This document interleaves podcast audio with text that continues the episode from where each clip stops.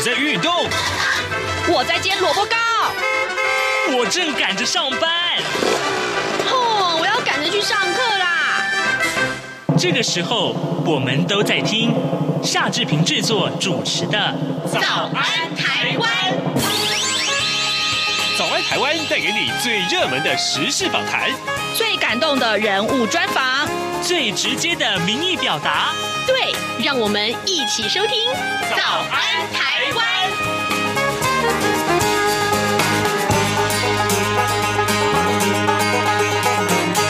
早安，台湾！我是夏志平。今天是二零二一年的三月一号，星期一。因为二二八和平纪念日放假的关系呢，今天虽然是星期一，但还是在放假当中。而由于是连续假期的最后一天，想必大家呢也都要赶回工作地了。荣志平也提醒大家，如果您是开车一族的话呢，一定一定特别要注意哦，行车安全，千万不要疲劳驾驶。而今天在节目中呢，志平要为大家介绍一本最近啊读到非常棒的新书，做对四件事，你可以成为商业沟通高手。接下来，我们就请您收听今天的访谈单元。早安书店。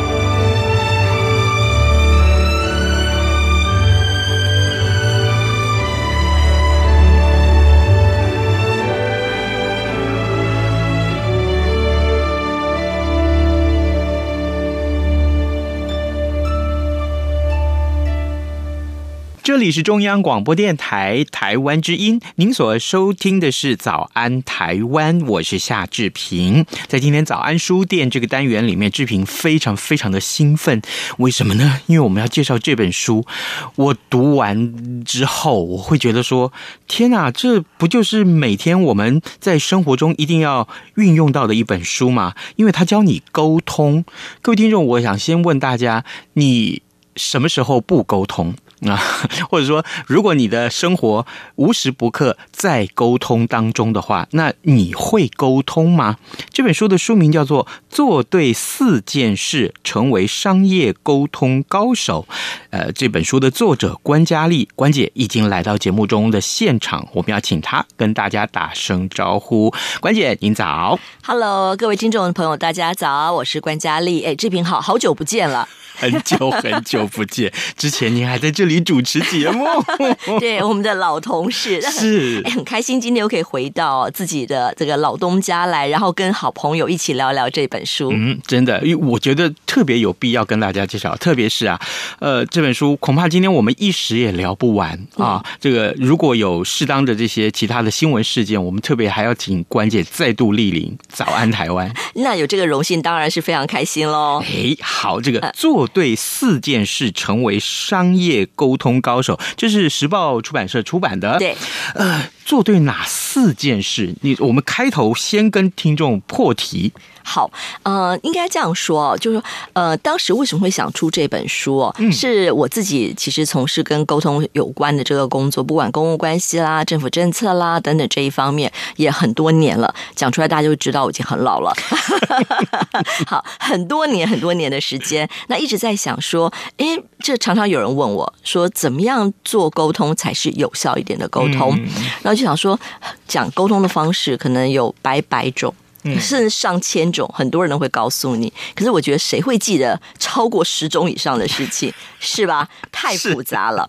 所以我就会在想，我们怎么样把一个有效沟通能够找到最关键的步骤？嗯，那后来我仔细想想看哦，其实各位听众朋友，你也可以想想看，我们如果跟别人沟通，第一步是不是一定要先确定他听到你讲的话？嗯。不然你讲给空气听吗？是，对不对？那就感觉起来很像，就是对牛弹琴。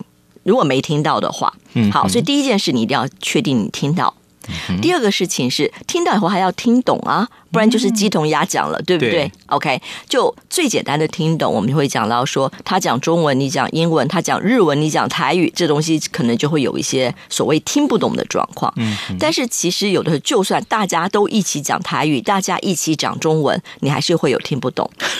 会有啊，因为我们的经验值不同。比如说，你跟个小朋友讲说啊，喝牛奶将来你长大就会非常聪明，而且会变成优秀的企业家。那你会跟他讲说，企业家是什么？啊，你还不如跟他讲，喝牛奶之后呢，你会长得比同学高，你打架会赢啊。虽然我们不鼓励打架，可是小朋友可能还听得懂一点，对不对？就是那个他们彼此的经验不一样，所以你跟他讲的内容，他不一定会听得懂啊，对不对？听到之后不一定听懂。好，就算听懂了之后，最关键、最关键的事情是。我们在沟通的时候，无非是希望把一个讯息传达给对方，嗯，然后希望对方理解之后，采取你希望他采取的行为。嗯，没错吧？是，是，不管是父母教育小孩。你跟女朋友、男朋友表达心意，我把一个产品要卖出去，政府把一个政策要告诉我们的国民，是不是都是希望最后他们能理解以后采取他期待的行为啊？对呀，没错吧？嗯，对。但是我想请教志平和各位听众朋友一个问题是，请问一下，你觉得你这一生有什么时候是为了别人而活？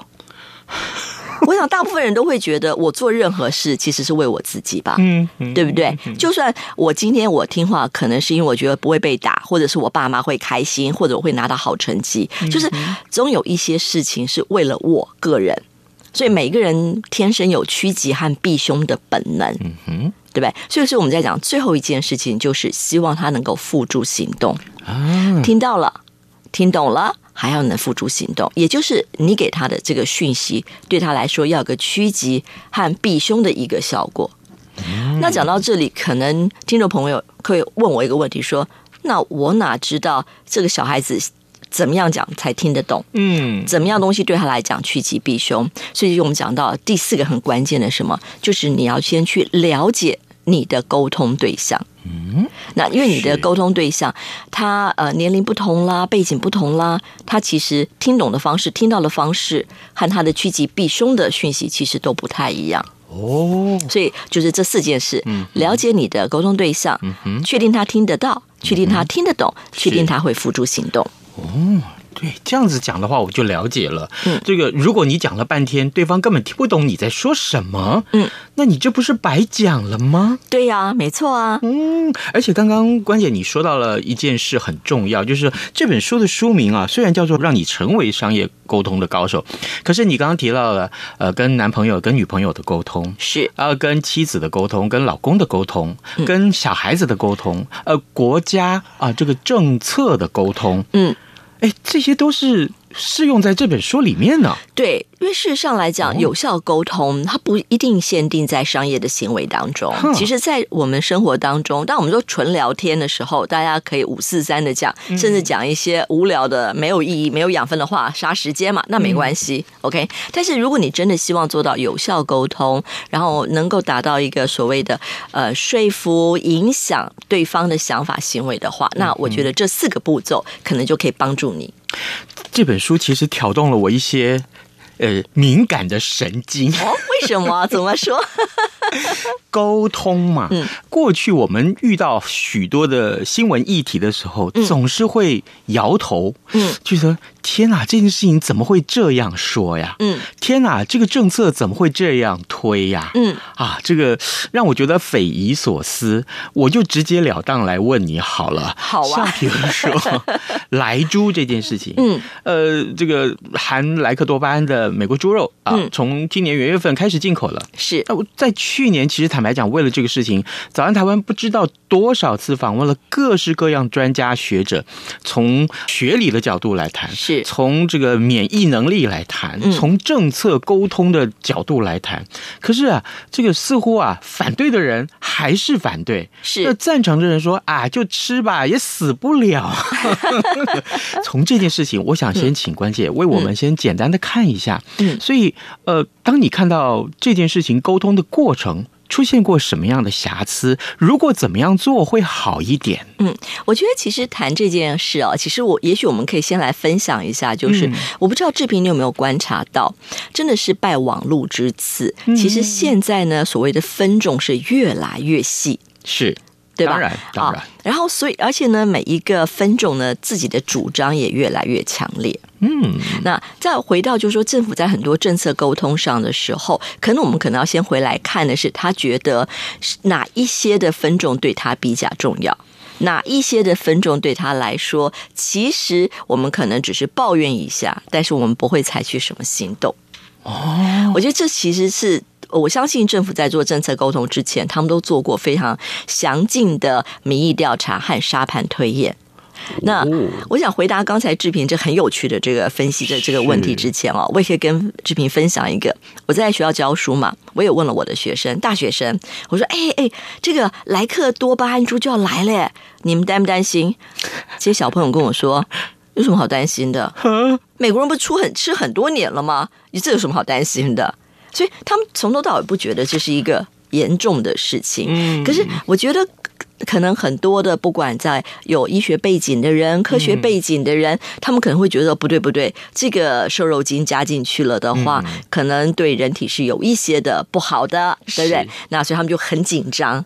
那对于很多其他的人，他可能没有这个经验，所以他也不觉得这件是一个危险的事情。是。那我们常开玩笑讲，在英文里面，他们讲说 “they don't know what they don't know”，他不知道，他不知道什么，他没有看到悬崖。他不会知道悬崖的危险啊，对耶。所以那对对很多的人来讲，他可能从来不觉得。那甚至嗯、呃，像在再加上，如果我们从沟通从更远一点的来看，从整个反送中的时候开始，我想全世界对中国大陆就会印象上来讲，其实是扣分的，嗯，对吧？嗯。那在台湾很多年轻人也，我想他们也受到了这方面的一个呃这个。怎么讲？很多讯息的一个洗礼，所以他们有他们自己心里的一个判断。是。那当他们觉得说，哦，如果我们嗯需要除了中国大陆以外更多的朋友，比如说美国啊，我们需要靠美国这个大哥哥的时候，他会觉得，嗯，那没关系啊，就让他进来嘛。对我来说，趋吉避凶的是，如果我可以得到这个大哥哥友谊之手，那又如何呢？嗯嗯，某个程度上来讲，对他们来讲，就会他们听到的讯息可能是，所以你看到这一次政府在沟通的时候，会特别去强调说，如果我们不开放来猪进口的时候，会影响到我们跟美国的贸易。嗯，是，所以那是实情啊。是，那对年轻的小朋友来讲，可能经济的议题比他健康的议题，他更加关心。那在这个时候，那政府可能会觉得，哦，既然对他来讲，在趋吉避凶这个讯息上是经济大过于健康的时候，他当然觉得这样子的沟通方式是对年轻的朋友来说是比较有意义的。哦，我了解了，也就是说，呃，当然这个事前的这个 survey 很重要，事前的调查太重要了，是啊，知道推动这件事情，也许。在某些族群里面不会有太大的阻力，甚至于是得分的，是，于是乎他就错了。是，所以看来，嗯、呃，志平，我们两个的年纪比较大，所以我们可能觉得健康，我们开始重视保健。我承认，你不是。好，呃，各位听众，今天志平在《早安台湾》这节目当中跟大家介绍这本书，做对四件事情可以让你成为商业沟通的高手。这本书的作者关嘉丽关姐已经来到节目当中。呃，我们刚刚花了很久的时间来跟大家来一块聊介绍这本书啊。呃，我我特别要跟听众朋友来介绍这本书，里面有两个点，我看了是非常觉得。我非常呃收获良多了，就是说，呃，你你在这个书里面啊，关键你在书里面举了好多个例子，嗯，这些个例子非常的生活化，而且是呃，就对我们来说，对从事新闻工作的人来说，这些都是几乎每一件事情独立出来都是上头版头条的的这个新闻，啊，比如说刚刚您所提到的莱猪，这已经上了不知道多少天的头版头条，还有就是 Airbnb，对啊，还有呃特斯拉，是。这个。所有消费者，我们甚至还为这个做专题，消费者气到义愤填膺。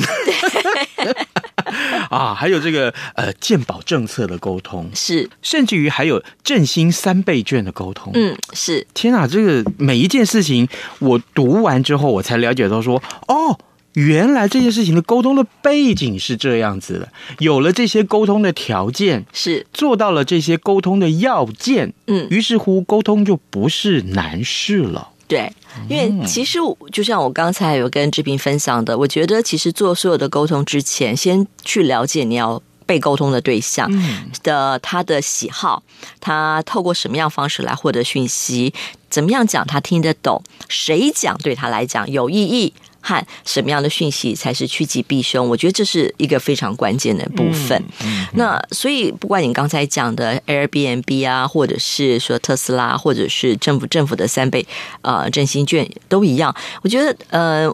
我我个人觉得，其实 Airbnb 是做的很好的，嗯，他非常了解他的员工，他也了解现在的时代的趋势，所以你看，在疫情来了的时候，那么多人裁员，那么多的抱怨声，但是 Airbnb 却是第一个，他不或许不是唯一，但他却是第一个被媒体大声赞扬，说他在处理裁员这件事情上做的非常好的，因为他去考虑到对他员工来讲趋吉避凶的期待是什么真的是，对，我觉得他去讲到了人的心理，对不对？他会告诉你这是一个无可避免的一个伤害，但是我会尽我最大的努力，然后甚至我们可以一起来帮忙大家找工作，然后将来还可以一起合作等等。我觉得他是考虑到了感性跟理性两个的沟通的讯息放在一起，尤其在沟通坏消息的时候哦，我觉得很很可爱的是。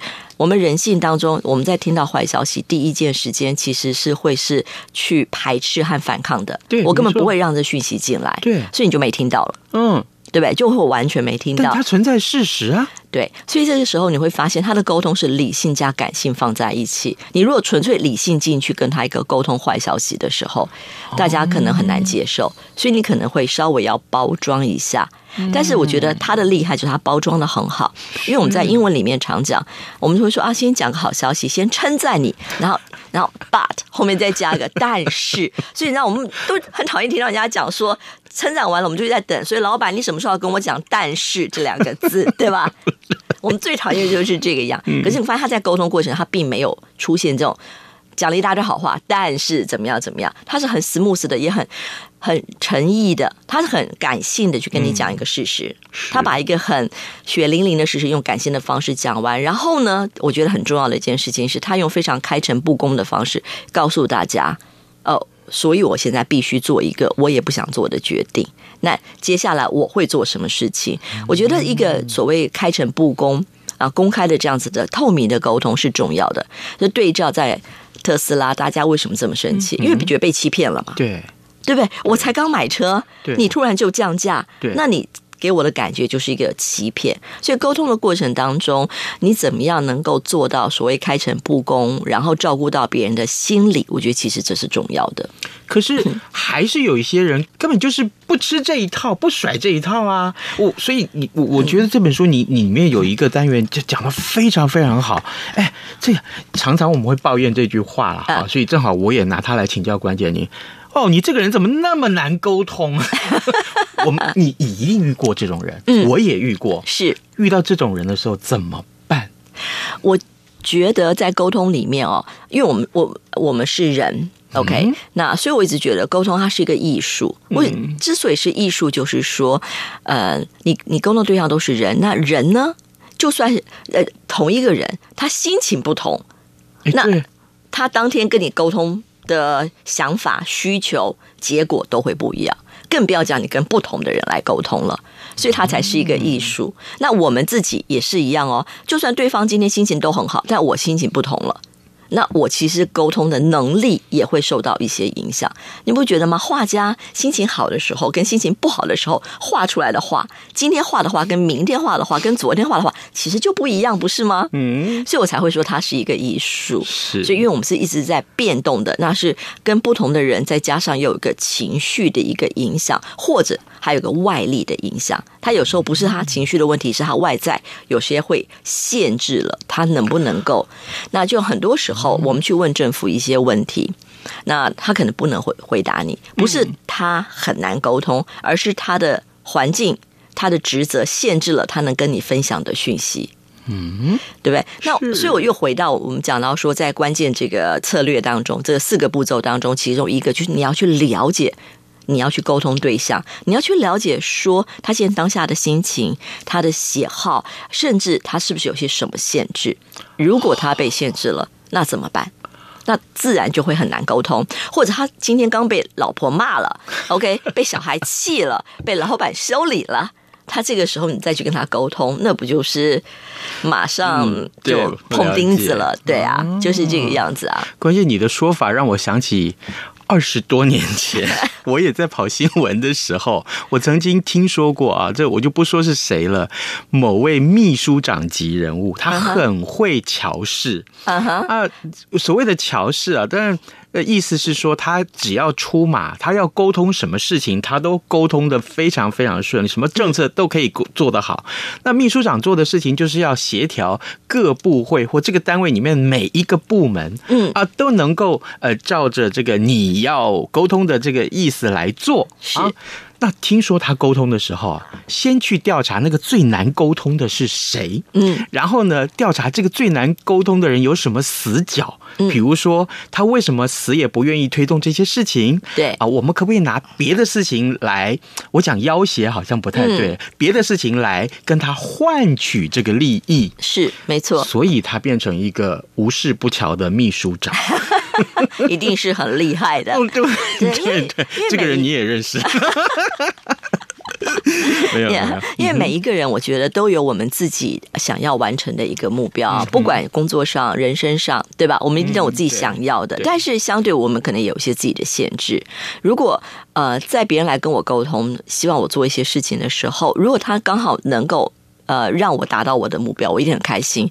举个例子来讲，像以前我我也在电台跟你当同事的时候，嗯、那也很多人会说，哎，我们可不可以来电台分享一些什么心得或者一些新的讯息？坦白说，对我来讲，有时候我正愁没题目，然后突然有人自己送上门，我非常的感激他。虽然我表面上是。假装说哦，真的吗？嗯，我们考虑看看。但事实上那时候是极度感激他的，对 不对？来吧。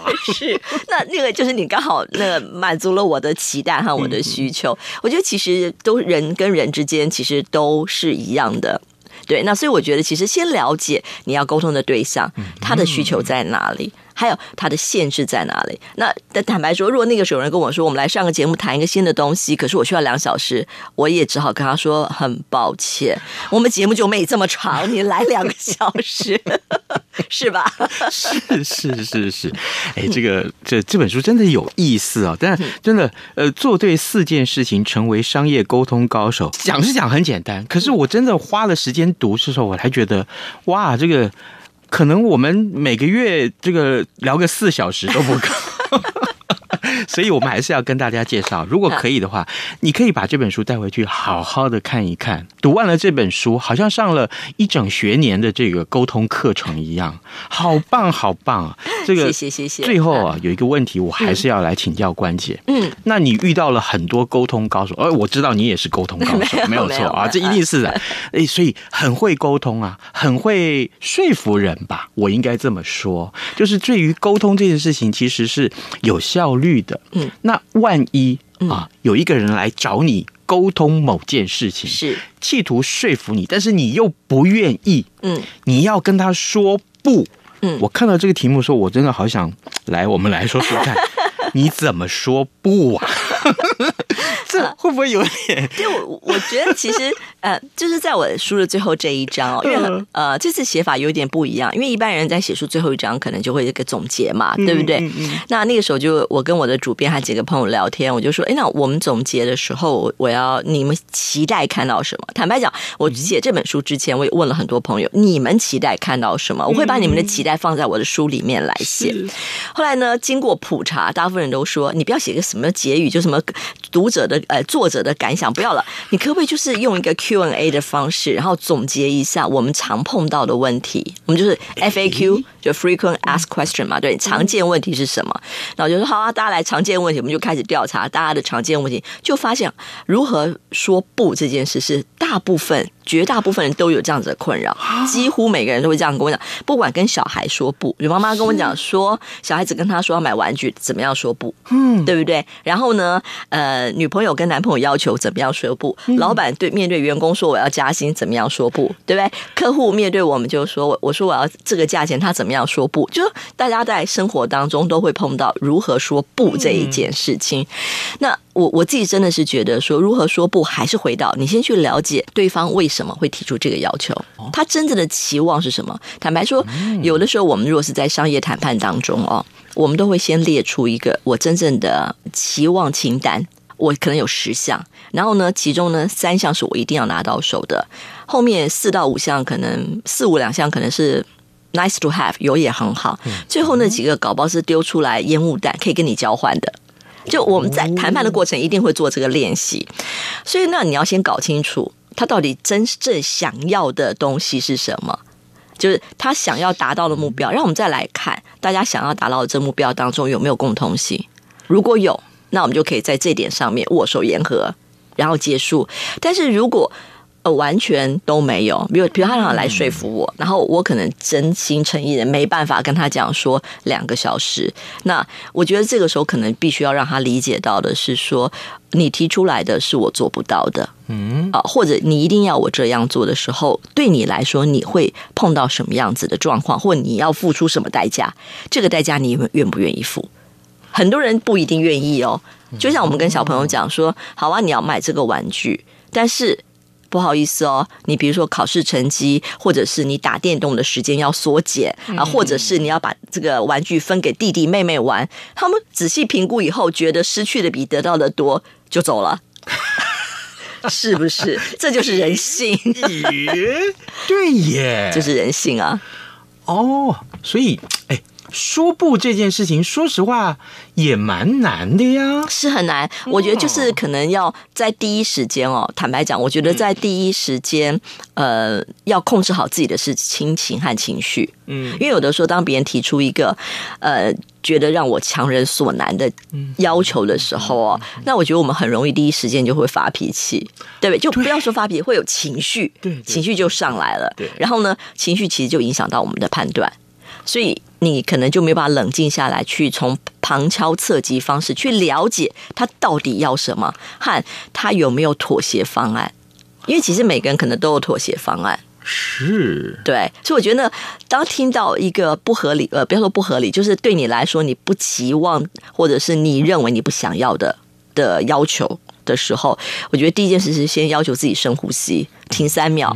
嗯哦，不要有情绪，然后开始旁敲侧击，看看他到底真正的意图是什么，他的底线是什么，看他最在意什么，什么他是会痛的，然后这个时候我们再回来去想，好吧，重新整理一下你的沟通策略。各位听众，今天我们请到关秘书长 来到节目当中，没有啦开玩笑。可是关姐，你真是说的好棒，我我开始觉得你下一本书应该写情绪了。不行不行不行，OK，这个很棒很棒，也谢谢大家啊！这今天我们来聊这本书，叫《做对四件事，成为商业沟通高手》。